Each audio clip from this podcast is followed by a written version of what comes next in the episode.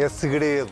Por questões de segurança, não se pode dizer quando é que o Primeiro-Ministro vai à Ucrânia.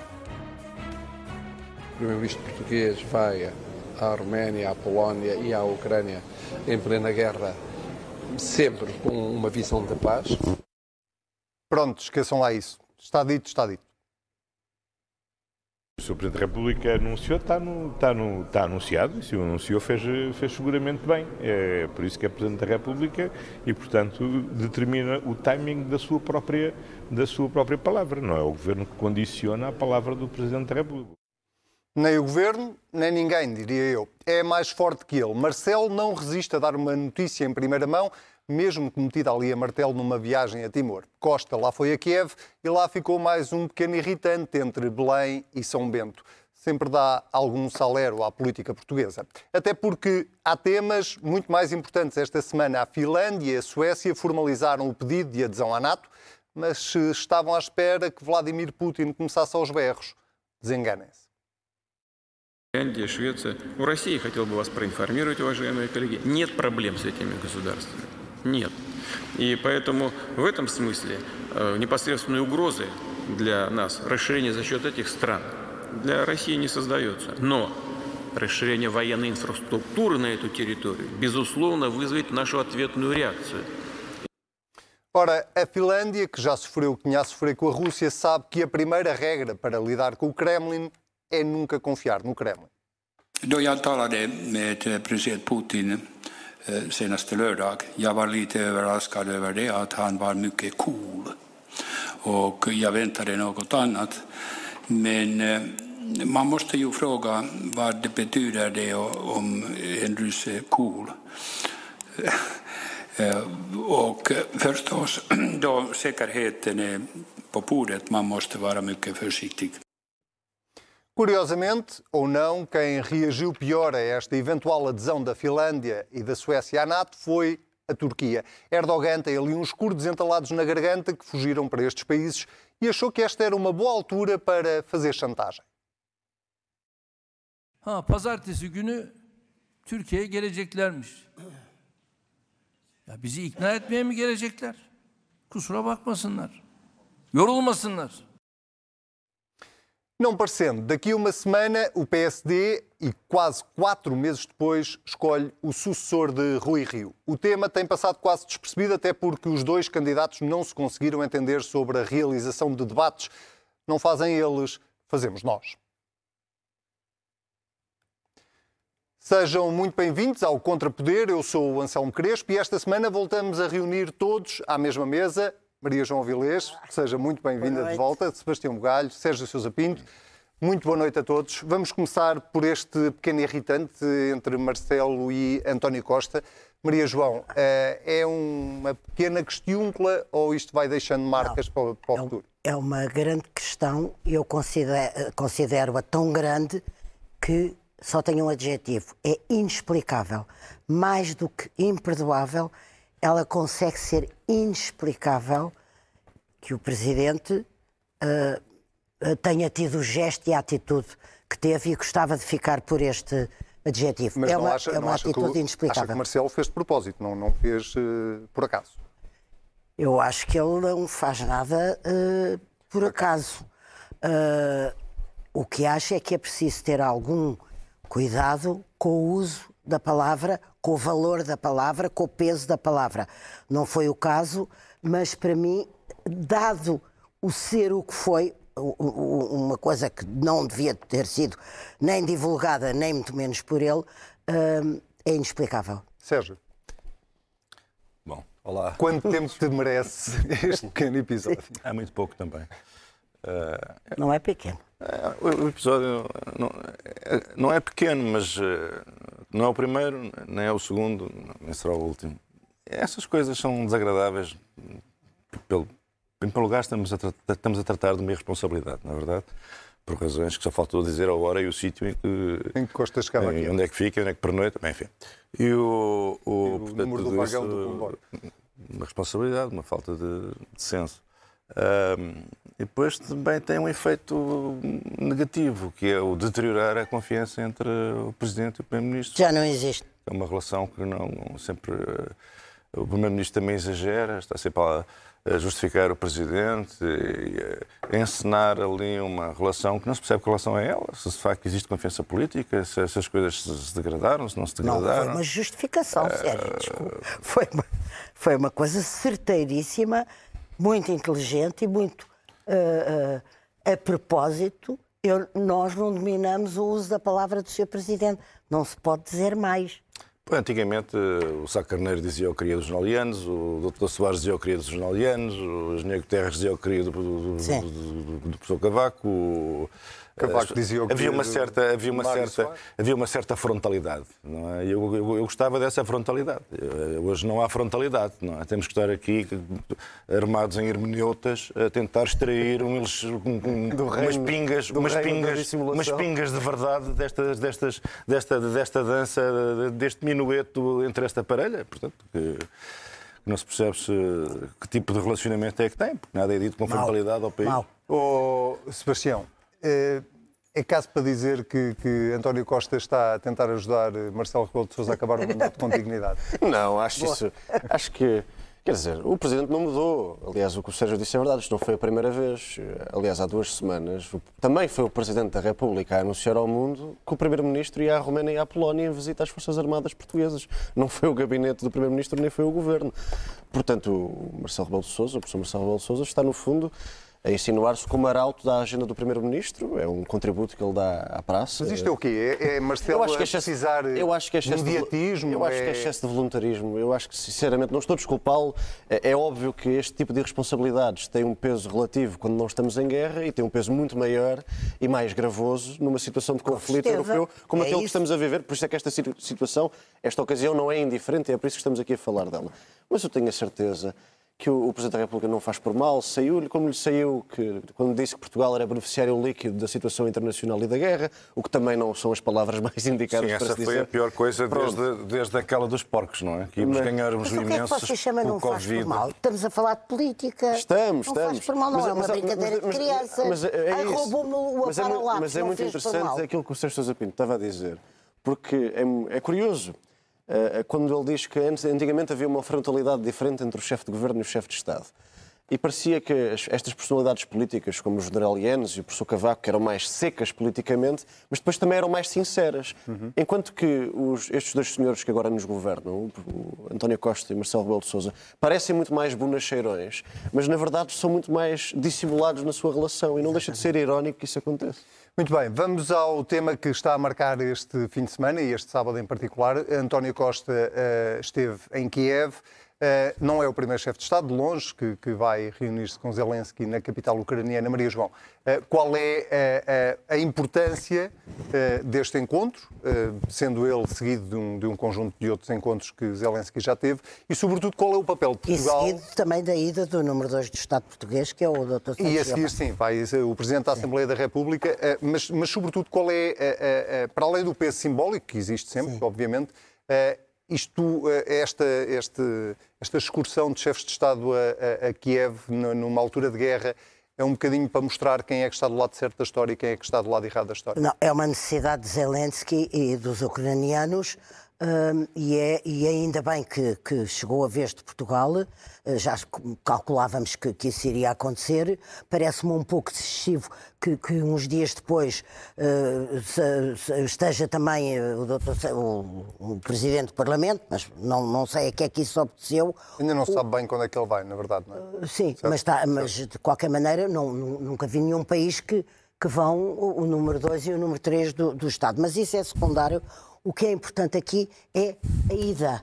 É que eh, eh, o Primeiro-Ministro de Portugal se mostre e esteja em Kiev e possa conversar eh, diretamente e trocar opiniões e informação com, com o presidente da, da- da Ucrânia. Portanto, eu acho que isso quase esgota aquilo que se poderia dizer mais, porque para mim a, a- a grande importância da viagem é ela ocorrer e estarem os dois frente a frente a conversarem. E, e uma pequena provocação, ou não? Eh, isto, para António Costa, do ponto de vista de carreira política europeia, também é relevante, já que volta e meia se fala da, das perspectivas europeias que o, primeiro, o atual Primeiro-Ministro possa ter? Fala-se que eu acho que se mantém no interior dele, no, no seu íntimo, uh, mas isso também temos tempo para ver. Uh, não acho que, isso, que isto vá pesar, até porque falta tempo para se essa escolha de António Costa vier a ocorrer, uh, não acho, acho que agora neste cenário de que estamos a tratar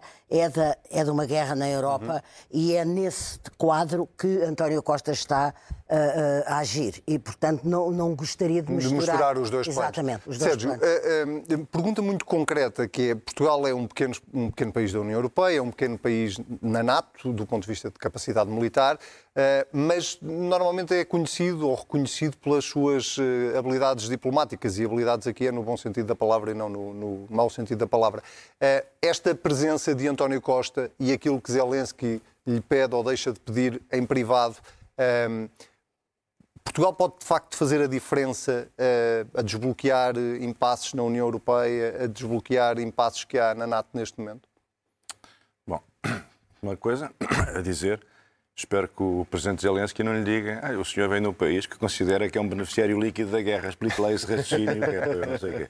E o nosso, o nosso Primeiro-Ministro dirá, não, não, olha, já, já com o Covid também íamos ser beneficiários líquidos, porque íamos exportar porcos para a China e não sei mais o quê. Quer dizer, Portugal, essas coisas, os, os embaixadores... Uma ministra que foi mantida. Uma ministra, enfim. Uh, mas o, o, os embaixadores estão cá para reportar o que se passa aqui, não é? Imagino que a embaixadora isto, vai, vai, vai reportando às autoridades em Kiev eh, as coisas que aqui são ditas, aquelas pertinentes e aquelas que não têm ponto para onde se lhe pega.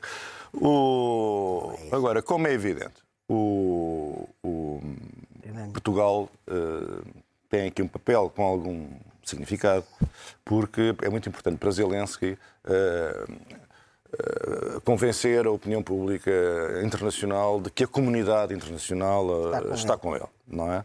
Uh, e, e, no caso português há, uma, há, um caso, enfim, é um caso particular, porque, com exceção de Portugal, quase todos os países falantes de português têm simpatias pela Rússia. Uhum. Né?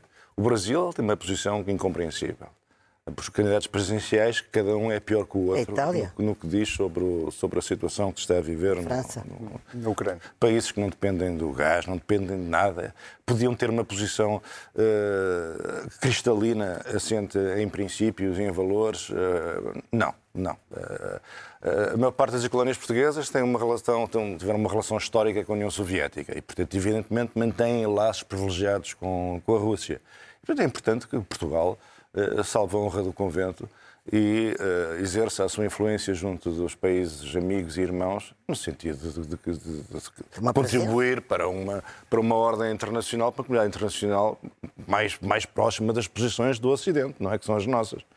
E eu acho que esse é um aspecto uh, importante da, da, da visita de, do nosso Primeiro-Ministro. Portanto, mais, mais do que o papel que Portugal tem na União Europeia ou na NATO, uh, os PALOP Uh, podem ser um, uma boa, um, um, bom palco, um bom fórum para Portugal conseguir ter aqui um papel Os diplomático Palop, mais Palop, sim, uh, e, o, e, o, Brasil, o Brasil e, o, e o Brasil, uh, acho que sim, e também não esqueçamos que... É que se abstiveram. pois claro, não, não, não, foram só eles, infelizmente a comunidade, a comunidade internacional está muito mais dividida do que, do que parece a quem assiste às notícias no Ocidente, não é verdade? Nas posições ambíguas da Índia, as posições ambíguas dos, dos países africanos, da China, As, já não falando da China. Uh, e, portanto, não existe. Uh, a Assembleia Geral da, da, da, da, ONU está muito dividida. E, portanto, e além disso, o, o Zelensky tem necessidade de fazer uma operação de, de charme com, com os países europeus. Porque não, e de comunicação de a, guerra. A, a, Ucrânia considera que o seu futuro uh, é um futuro europeu, não é verdade? A Ucrânia está a lutar pelos nossos valores na esperança de que nós reconhecemos que a Ucrânia uh, faz parte da nossa, da, da, da, nossa, da nossa civilização, é? por alta, por, admitindo que a Rússia, enfim, tem, sendo evidentemente um grande Estado europeu, como um país que deu um contributo histórico, literário, cultural, musical à Europa inestimável, uhum. é um país com características euroasiáticas e, portanto, eh, mas a Ucrânia diz: não, não, nós não temos nada a ver com isso, nós, nós, nós queremos fazer parte, estamos aqui neste sítio, mas os nossos valores são os da Europa Ocidental e, portanto, a, Ucrânia vai investir muito nos seus laços com todos os países da União Europeia, para, não se ver confrontada com situações como esta que a Suécia e a Finlândia estão a viver com uma, com, uma, com uma obstaculização turca à sua integração na NATO. Uh, e, portanto, necessita de uma diplomacia muito agressiva e intensa junto de todos os parceiros, e Portugal é um deles. Eu agora estava a ouvir o Sérgio Sebastião e estava-me a lembrar do jogo da corda, em que parece que a Ucrânia é a corda e há de um lado a Rússia a, puxar, a querer puxar a Ucrânia para, para o seu lado e do outro lado a União Europeia a querer puxar a Ucrânia uh, para, mais para o Ocidente. Esta presença de António Costa em Kiev uh, é apenas simbólica ou tu também achas que há aqui um papel Portugal pode desempenhar eh, relevante neste eu não, eu não, sei que papel é que Portugal vai ou não desempenhar nesta, nesta reformulação da ordem internacional e na nova arquitetura de segurança europeia. Espero que, de facto, haja este contributo diplomático para puxar os países falantes da língua portuguesa mais para junto do consenso democrático ocidental, aí concordo. Mas também espero uma coisa. Eu fui, desde o início desta invasão, imediatamente a condenar os atos da Federação Russa e a apoiar, eh, digamos, os pacotes financeiros e militares da União Europeia e dos Estados Unidos para a Ucrânia. Não é isso que está em causa, e muito menos a solidariedade, a nossa, em relação ao povo ucraniano. Mas há uma coisa que nós temos que ter consciência. O regime ucraniano é uma incógnita. Ou seja, são heróis, mas temos que estar atento a estes heróis. O que é que eu quero dizer com isto? Nós estamos a financiar sem precedentes do ponto de vista militar e económico, um regime que é uma incógnita ainda, que não está consolidado democraticamente, apesar de ser uma democracia ah, internacionalmente reconhecida. O que é que eu quero dizer com isto?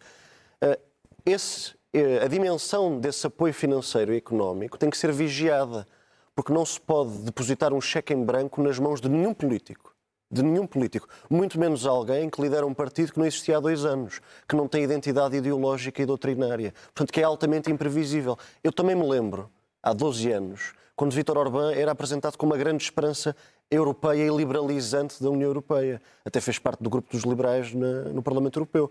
Portanto, é preciso evitar a todo custo não estou a dizer que é isso que vai acontecer, uhum. mas é preciso vigiar atentamente o futuro do regime ucraniano para ter a certeza que este investimento, não só político, mas financeiro, que a União Europeia e nós também, enquanto membros dela, que estamos a depositar no futuro ucraniano, que ele alcance o seu destino, aquilo que queremos para ele que é definitivamente uma democracia consolidada e pacífica. E também não faz. Diga, diga. Não, não, só queria acrescentar aqui uma coisa que o Sérgio disse que uh, os, para isso é que existem também os embaixadores e que informam os países que representam e que a esta hora já sabem uh, que o Presidente da República teve uma frase pouco feliz com os beneficiários líquidos.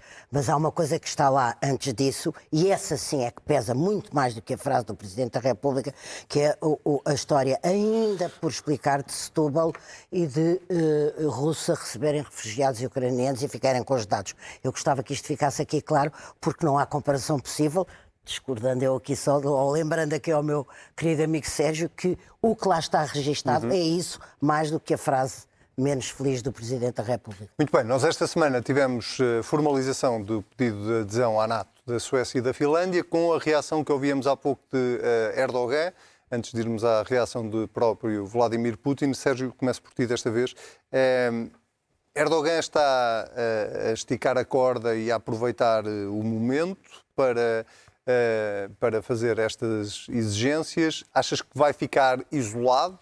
Eh, dentro da NATO, tendo em conta as próprias palavras do Joe Biden esta semana, que praticamente só faltou dizer que apoiava a Suécia e a Finlândia mesmo antes de, de eles entrarem. Uh, e é, como, é, como é que tu antecipas o desfecho deste processo de adesão? Bem, eu, o que eu antecipo é que mais cedo ou mais tarde Erdogan vai uh, consentir uh, e vai parar de obstaculizar a adesão desses dois países à NATO são dois países muito importantes e são dois países com forças armadas credíveis uh, e que objetivamente reforçam a NATO. Uh, a Finlândia e a Suécia uh, são duas, acho que podemos chamar-lhes potências militares. São uhum. duas potências militares é, porque tem, tem. Vivem, vivem numa parte do mundo onde não tem, não tem alternativa se não ser potências militares. A própria Presidente da, da, da Primeira-Ministra da Finlândia dizia isso na, na, na, no encontro com Joe Biden. E da Suécia. Tanto um país como o outro tem, tem um histórico de guerra com a Rússia, não é? A Suécia ao longo da história e a, e a Finlândia no, no, século XX. Um, aliás, a Finlândia ora fazia parte da Suécia, ora fazia parte do Império Czarista e, portanto, a Suécia fazia, estava paredes meias com, com, com a Rússia. O, o que me parece é que nós temos que ter presente eh, a maneira como certos países se relacionam com a Turquia. E a, e a Finlândia? Eu, por acaso, a Finlândia não, sabia que as relações estavam tão degradadas. Mas as, as, relações entre a Suécia e a Turquia são pavorosas desde sempre. Desde sempre. Desde sempre. E não é só a Suécia. A Holanda. A Holanda tem relações, os Países Baixos, como agora é também tem, tem, relações muito mais. Não sei se vocês se recordam das humilhações que foram infligidas aos políticos turcos, alguns membros do governo que iam fazer campanha junto às suas comunidades nestes países. Eram, eram, eram enxovalhados. Quer dizer, a Turquia tem uh, más relações históricas com, com certos países europeus, uh, que também são países que, uh, tendo razão no que dizem muitas vezes, e são países com uma grande sensibilidade para, o, para, as questões atinentes aos direitos fundamentais, mas que são países que gostam de pontificar com uma superioridade moral e dão lições aos outros. Quer dizer, países que não têm um um sem avos das dificuldades e dos, dos, problemas históricos da Turquia, uhum. pontificam com a sua ética. Uh, mas não há aqui algum oportunismo? E depois isso gera, ah, isso gera, não, gera este, este atrito. Não há aqui algum atrito. oportunismo por parte de Erdogan em meter ah, claro aqui o tema dos curdos? Então, o que é que isto não tem nada a ver? Não estamos numa guerra... O que é que os curdos têm a ver com isto? Claro, claro que há oportunismo e claro que a posição de Erdogan é insustentável. Mas o que é preciso perceber é de onde é que estas coisas vêm. E elas vêm de anos e anos e anos que os países nórdicos pontificando moralmente acima da Turquia, que é um país que vive numa circunstância geoestratégica, tem um território, tem uma história, tem populações, tem religiões que são infinitamente mais complexos que o, mais complexo dos problemas que afeta qualquer país nórdico, não é? E os europeus muitas vezes pontificam, dão lições de moral, estão permanentemente a catequizar uh, oh, Sérgio, pessoas que vivem é em circunstâncias muito Erdogan, diferentes. O próprio Erdogan, isso não é alheio a, a, a, a deriva que tem feito o Erdogan. Não, Pois, penso que não se pode não- analisar, é uma sugestão Sim, que lhe dou. O claro. próprio Erdogan, como ele começou e o que é que ele representa hoje, está, obviamente, Sim, a mas eu- eu- eu- aviões ou armas ou dinheiro. Ou... Mas, mas- mas- mas o Erdogan tem muitos tem, tem, tem, tem, tem, tem defeitos, não são poucos. Toda a gente sabe o, o, o- como, como funciona o regime de Erdogan. Mas isso não dá direito a outros países estarem permanentemente a dar lições de moral. É insuportável. É insuportável. Há países que gostam de pontificar na arena internacional. E tanto pontificam, tanto pontificam, tanto pontificam, tantas lições, consideram-se tão superiores, tão, tão, im- tão, tão justos e imaculados com a sua ética, enfim, diferente de, de outras. Quer dizer, isso cria atrito. O mundo da diplomacia não é um mundo de mestre-escola, onde uns estão permanentemente a ser sovados, Acha que é isso que, conduz o Erdogan a Eu ter acho- eu- obstaculizado esse, esse- esse quadro que você desenhou? Bem, eu não ou, acho, que é, eu ou sei, aproveitar, como eu, disse eu o, sei, o eu Anselmo. não, eu não acho, eu sei. eu Maria sei. João, é, Não é se esqueça um- que eu, apesar de tudo, sou presidente da Comissão de Negócios Estrangeiros. Estou farto de ir aos países nórdicos e à Turquia. Eu posso fazer uma continência, pôr Quando, pé. quando- quando uma pessoa, Acho que não é preciso quando, quando, quando João. chega à Turquia, a primeira coisa, o que nunca falta um relambório contra, contra, contra, contra a Suécia e a, e a Holanda. É uma espécie de transmitir o Acho que é uma- recado. Maria João, que está a é, aproveitar o- isto. é um oportunismo apenas? É, é, é, uma, é, um, é um jogo político. É jogo político. Está a fazer render o seu sim eh, para daqui, ou uma negociação que conduza à não obstaculização. E curiosamente, o, Mas- o Presidente, desculpe interromper, o. Presidente da Finlândia, na- na- no encontro que teve esta Sim, semana agora- com Joe Biden, eh, abriu de alguma forma a porta para conversar com a Turquia, exatamente. dizendo Que- que, que- a Finlândia também era contra a o terrorismo. política, a e tal. diplomacia é isso.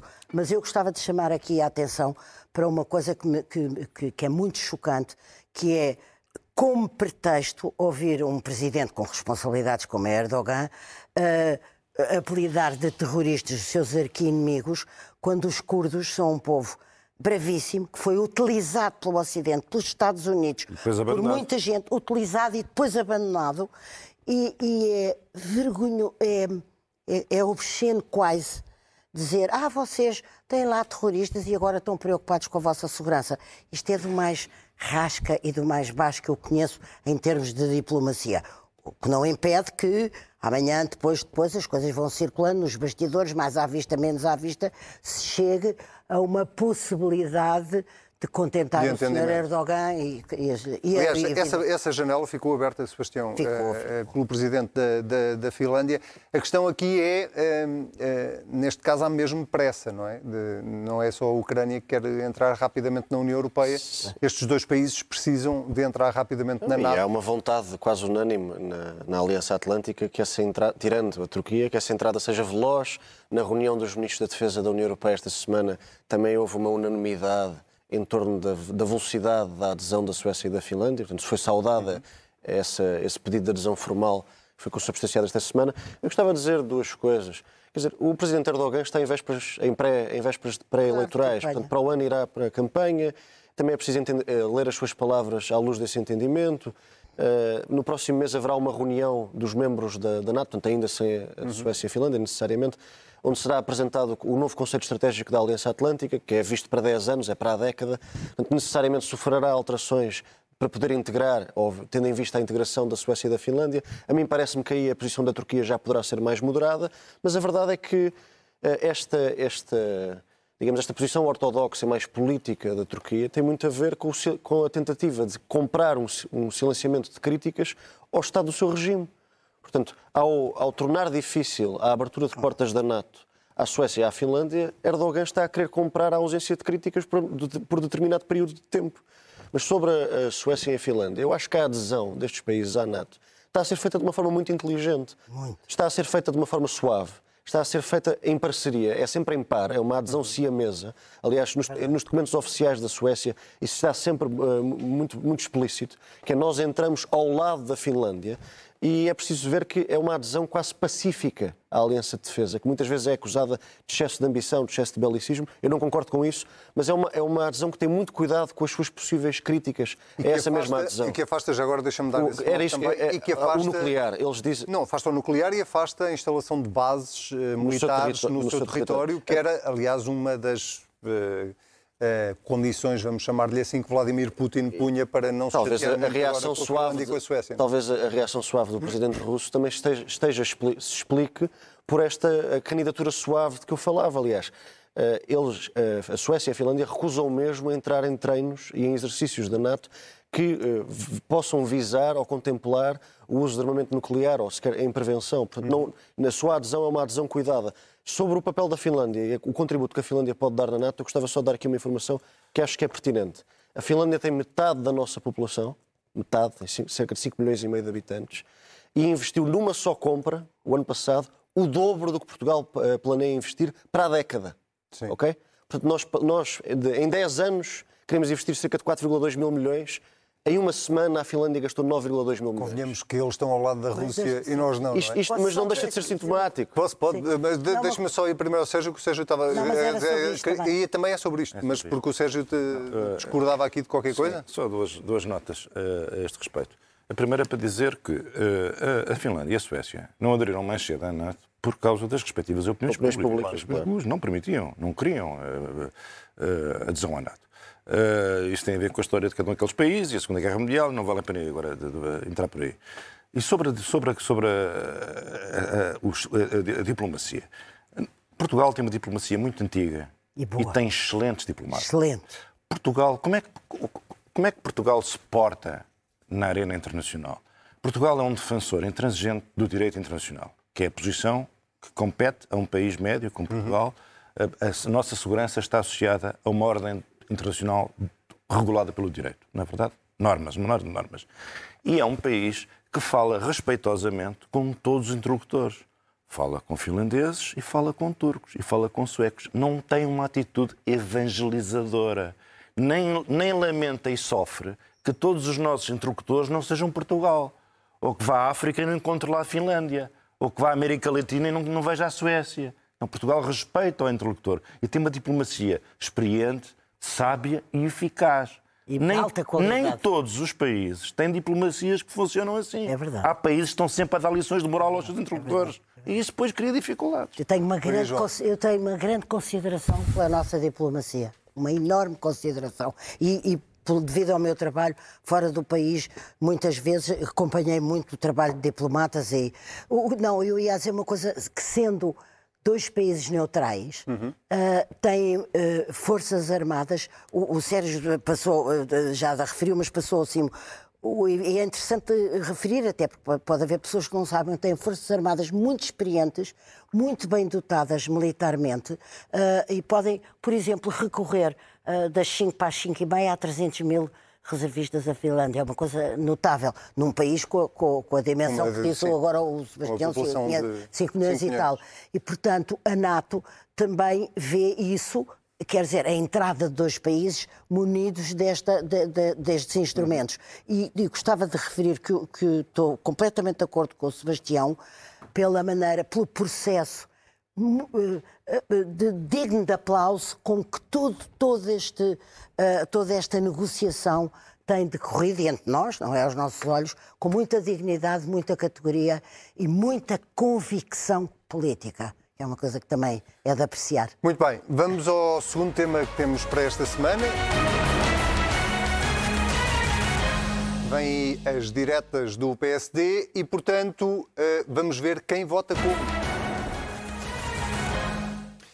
Uma semana para as diretas do PSD, eh, Luís Montenegro ou Jorge Moreira da Silva, que Sebastião começa desta vez por ti. Eh, não há debates.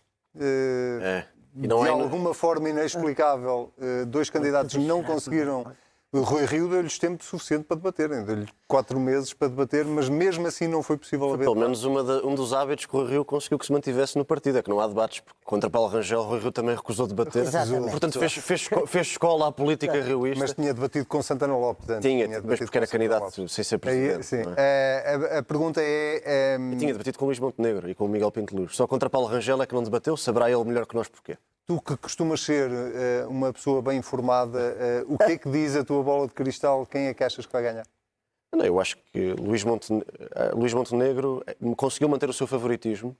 a campanha de Jorge Moreira da Silva teve alguma dificuldade em arrancar. Eu tenho um enorme respeito pelo gesto de coragem que foi a candidatura e que é a candidatura de Jorge Moreira da Silva, não só pelo seu contributo cívico e programático, mas porque abdicou da sua carreira internacional para vir ser só candidato ao partido. Acho que isso é um gesto admirável.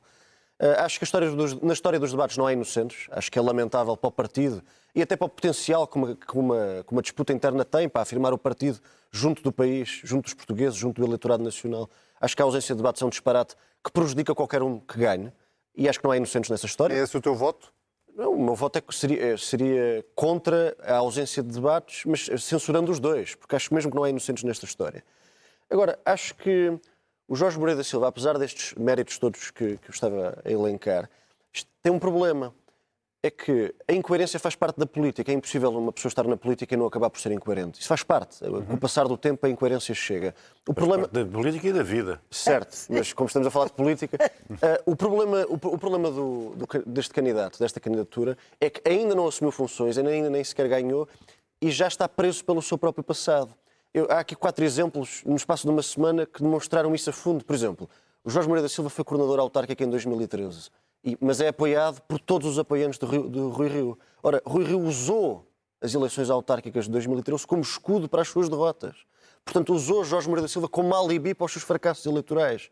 E agora Jorge Moreira da Silva é apoiado pelas pessoas que estiveram ao lado do Rui Rio.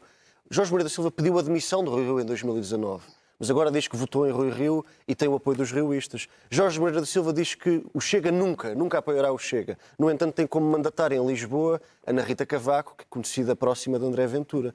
Portanto, aquilo que, aquilo que me faz alguma espécie, apesar de todos os méritos e da enorme admiração que tenho pelas suas qualidades, é que ele ainda não é presidente do PSD e já está mergulhado nas incoerências que normalmente só afetam o presidente do PSD ao fim de alguns anos de exercício. Vamos ver se consegue reanimar a sua candidatura. E Luís Montenegro não tem um histórico que carrega as costas? Eu acho que o Luís Montenegro tem uma grande vantagem, mas mesmo enorme, é que ele é muito subestimado. Ele é muito subestimado. É, exatamente. Portanto, a partir do momento em que a expectativa de alguns analistas, de alguns jornalistas é e até de algumas pessoas no PSD é tão reduzida em relação ao ex-líder parlamentar do partido, ele tem uma grande vantagem, tem imensa margem para surpreender. E o Jorge Moreira da Silva tem outra vantagem, é que não está obrigado a ganhar enquanto Luís Montenegro definitivamente está, ou a sua carreira política termina. Maria João, o seu voto, voto não, no PSD o meu voto é a favor. É não, para quê? É a fa... Não, é a favor. Eh, é, é, é, portanto, é um voto com congratulação que tenha havido, apesar de tudo, nestas circunstâncias que eu não me lembro, e estive na primeira fila a assistir o PSD até hoje, que, que nestas circunstâncias tão difíceis, uma travessia tão longa, tão desamparada e tão difícil, que tenha aparecido dois candidatos que, apesar de tudo, não são de maneira nenhuma de deitar fora. Mas eu queria dizer uma coisa.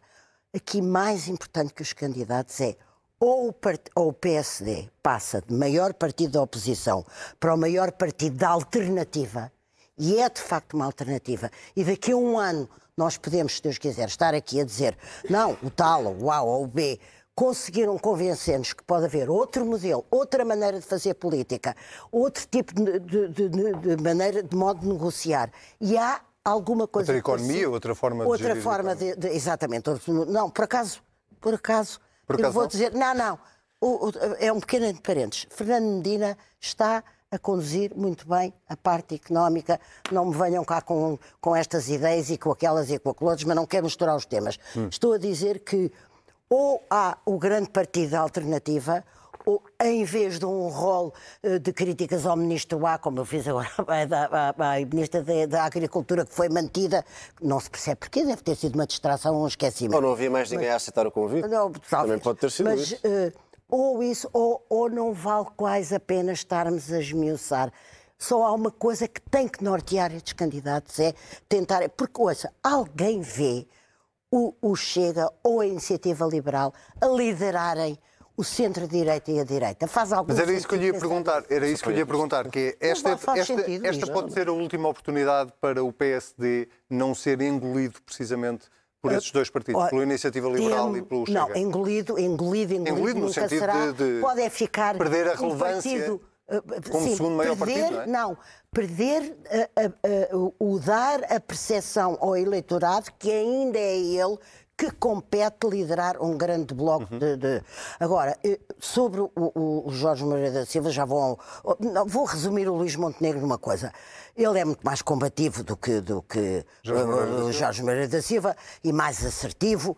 E, e- e- e- não, a mídia está toda com o Jorge Moreira da Silva, portanto, ele é como se estivesse ali num canto Acha que os mídias estão com o Jorge. Moreira da Silva? Acho que a mídia, de uma forma geral, eu, eu tive a ocasião de comparar em dois órgãos de, de informação as du- duas entrevistas, o modo Sim. como ah, havia um quase encarniçamento, mas não faz isto, mas não faz aquilo, mas não faz aquilo, e a outra era dado. Não, são opções, não tenho nada com isso, Sim, sim, mas sim. registro-as. Não sou Sim, completamente. eu só, só achei curioso. Ah, não não tá tinha pensado nisso. Não, não, não, não tinha feito esse, talvez esse raciocínio. menos atenção. Mas o que eu quero dizer é que não há a mesma expectativa favorável com o Luís Montenegro, mas há uma coisa que ele, ele próprio, Luís Montenegro, tem, que tem uns dias ainda para mostrar. É que, enquanto ele foi um excelente líder parlamentar numa ocasião dificílima do país e numa coligação, que é sempre mais difícil, com os Estados de alma de cada partido, mas ia, digamos, no rasto do comandante que era Pedro Passos Coelho.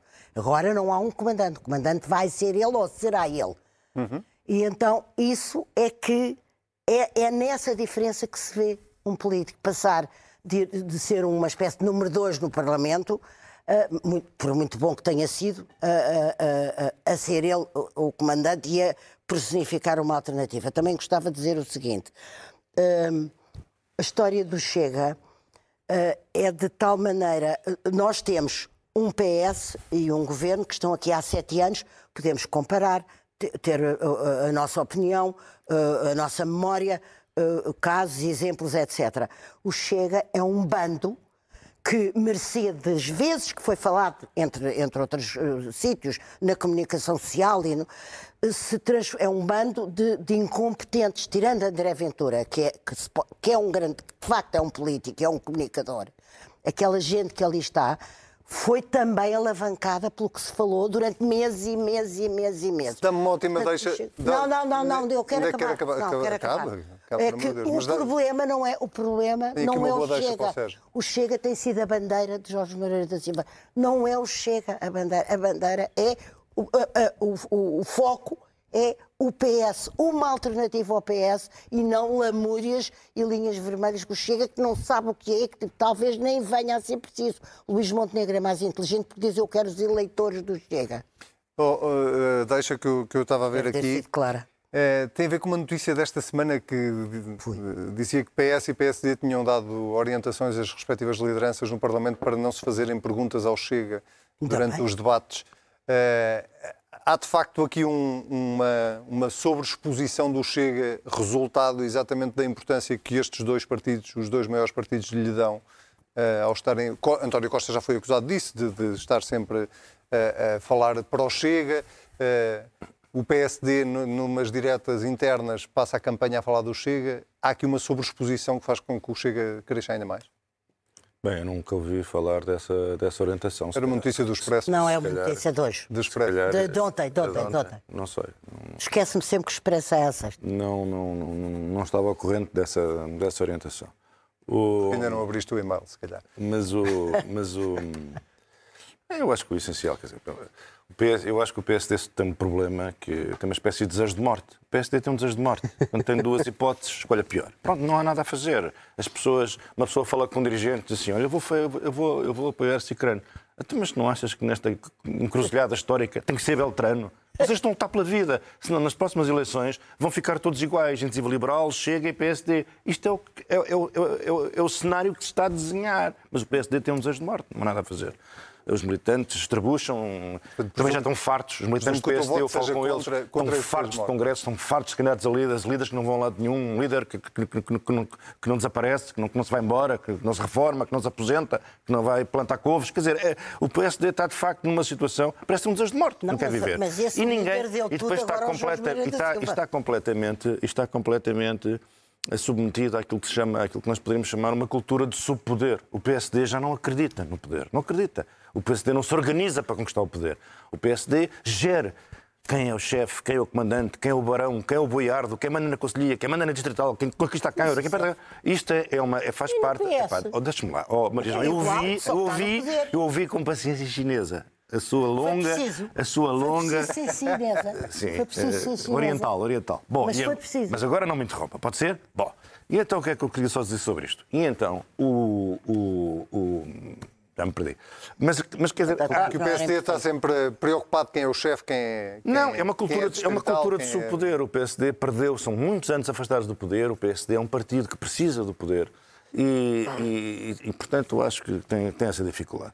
Agora, o, que- o que eu desejaria, concordando com a Maria João, é que o, que o Ah! é que o PSD, que o PSD regresse à política e perceba que tem Exatamente. que fazer oposição. Mas se o PSD quer fazer oposição ao Chega, já liderar a oposição ao Chega é tentar o Dr. António Costa. Lá vem outra vez um avatar do Dr. António Costa fazer o que o Dr. António Costa também faz, mas pior. É porque isto não é possível. Se o PSD não percebe isto, se o PSB não percebe isto, as pessoas preferirão sempre o original à cópia. O- o- para liderar a oposição, o PSD tem que ser capaz de explicar ao país e persuadir o país que ele lidera todas aquelas forças da sociedade portuguesa que não se reconhecem nem acreditam na- na- no Portugal que o, P- que o PS está, está- está a tentar pôr de pé. É isso. Agora andar aqui a explicar que não é do Chega, para quê? Para dizer que é virtuoso, que é democrata, que é bonito, que é bom, que é simpático, que, é um, que, que- que todo ele transborda de virtude e o outro, coitado, eh, fede a enxofre e é diabólico. Isto não é assim que se faz política. Portanto, o PSD ou comanda a oposição, ou comanda o Portugal, que não se revê no Portugal dos socialistas, ou, fra- ou fracassa. É, é essa, é, é essa, é, essa, é, essa, é essa clareza que eu não, que eu não, que eu não vejo. Que eu não Sei que tu vejo. não Mas gostas foi de assim que estar- eu comecei, Sei que tu não gostas de estar, mas posso deduzir que o teu voto é, é contra o estado de- Ah, é- atual do PSD? Ah, não, eu não me meto nisso. Não abriu o É abstenção. Eu acho que ele se vai abster o programa, todos os programas. abstenção. Sempre, sempre que é sobre o PSD, eu tendo a abster-me, porque não me parece que. Seja correto. Claro. Eh, Sebastião, 30 segundos porque estamos a ficar sem tempo. Não, eu, vo- eu voto contra esta ausência dos debates, porque acho que é, é prejudicial para o partido, é prejudicial democraticamente falando, e acho que não há inocentes nessa história. E, sobretudo, acho que os dois candidatos têm que se preocupar com uma coisa, que é, se se estão a preparar há tantos anos para serem candidatos à liderança do partido, convinha que a proposta mais sonora não fosse nós vamos subir os salários mais acima do Dr. António Costa. É porque isto não é uma proposta. Muito bem. Vamos eh, às moções desta semana e perceber quem é que tem moção de censura e quem é que tem moção de confiança. Começamos por ti, Sebastião. Para quem é a tua moção esta semana? A, a minha, a minha moção é, é de censura, portanto, mais uma vez estou do contra hoje, mas não, é, o- não, é, não tem a ver com a vida interna da oposição, tem a ver com, eh, com o governo, com a execução do, do PRR em particular. O Conselho de Finanças Públicas veio dizer que o PRR, a execução do PRR no ano passado, esteve 80% abaixo daquilo que estava previsto. Isto não só me parece prejudicial porque o PRR tem metas e se a sua execução atrasar, Portugal perde o acesso a essas verbas, são as regras europeias, mas também me parece prejudicial do ponto de vista político. Eu não me esqueço que há menos de um ano eh, o Partido Socialista fez uma campanha autárquica pendurada no PRR. O PRR foi a grande bandeira do governo nesse ciclo eleitoral. Isso é problemático, porque o Partido Socialista arrisca-se a ser o partido das expectativas e ao mesmo tempo o partido das frustrações, porque nunca cumpre com as expectativas que cria. E o PRR, ao não ser executado, e o Conselho de Finanças Públicas diz que ele não está a ser executado como devia, cria-se esse risco no nosso sistema político de uma enorme frustração, porque o PS promete, promete, promete e os portugueses não vêm Portugal mudar. Muito bem. Maria João, a sua moção esta semana? É, é impopular. Uh, Falou-se durante meses e meses de João Rendeiro, uh, que teve o fim absolutamente trágico que teve, que vinha de umas circunstâncias ainda possivelmente mais trágicas, que era o, o viver no, na, na, naquelas condições, naquela prisão, e não houve uma palavra, uma diligência. Uh, Soube-se que as autoridades, uh, consulares, não, nunca mais iam buscar o corpo, uh, que houve. Uh, faz muita impressão ao cidadão português. Não, não estou a ilibar nem a defender uma pessoa que não se portou bem moralmente. Estou a dizer que é muito impressionante uma tragédia desta dimensão. Pode-se imaginar o que tenha sido semanas e semanas numa cela com aqueles diminutos metros quadrados, com pessoas de outras civilizações uh, naquela misturada e que leva uma pessoa a tentar comprar uma corda, sabe Deus como. Mesmo assim, a história ainda não está totalmente contada. Sim, a história ainda não por fim, Exatamente. Mas faz muita impressão ter-se passado de um de uma sobreexposição de João Rendeiro durante semanas e semanas e depois haver quase que um silêncio sepulcral. Eu sei que não é popular dizer isto, mas, eh, mas fez muita, muita, como muito. Olha, eu acho que a Maria João tem toda a razão, só deixar essa nota, cumprimentar, a sua, saudar a sua moção, porque acho que tem toda a razão. Sérgio, a tua moção desta semana? Também macio o que disse a Maria João. O, o, eu um, tenho. E tem a ver com mais uma maluquice uh, desta feita da, da, oposição em Lisboa à, à Câmara Municipal. Uh, o PS, numa estratégia que se revelou genial, conseguiu uh, transportar um vereador do livro para, para, para a variação.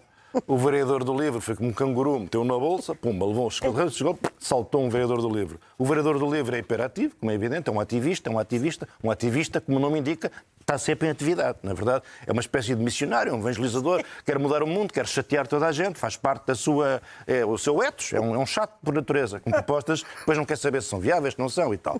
E então apareceu esta coisa extraordinária, que dá vontade de, se não fosse trágico para quem conduz em Lisboa, isto dá vontade de rebolar a rir, que é baixar a granel 10, 10 km hora, todo, todas as ruas e todas as vielas, todos os becos e todos os autoestrados. Que é uma coisa, parece, isto parece um país de crianças. De crianças. E de repente aparece o Presidente da Câmara, estamos à espera que o Presidente da Câmara chame estes maluquinhos. Maluquinhos, vocês são maluquinhos, Lisboa está a rir-se da vossa responsabilidade. Não, foi dizer que sai muito caro. Ou seja, se aquilo desse lucro, a ideia era boa. Quer dizer, e não se ouve uma voz sensata, não se ouve alguém a dizer assim. É uma ideia estúpida. E o lugar dela é no cesto dos papéis. Exatamente. Isto só vê. Lisboa, é um, Lisboa é um parque temático de radares. Não é? Exatamente. Uma pessoa já quase. É crime uma pessoa deslocar-se do ponto A para o ponto B. Não é? Depois a CNN fez uma coisa magnífica que eu recomendo a toda a gente.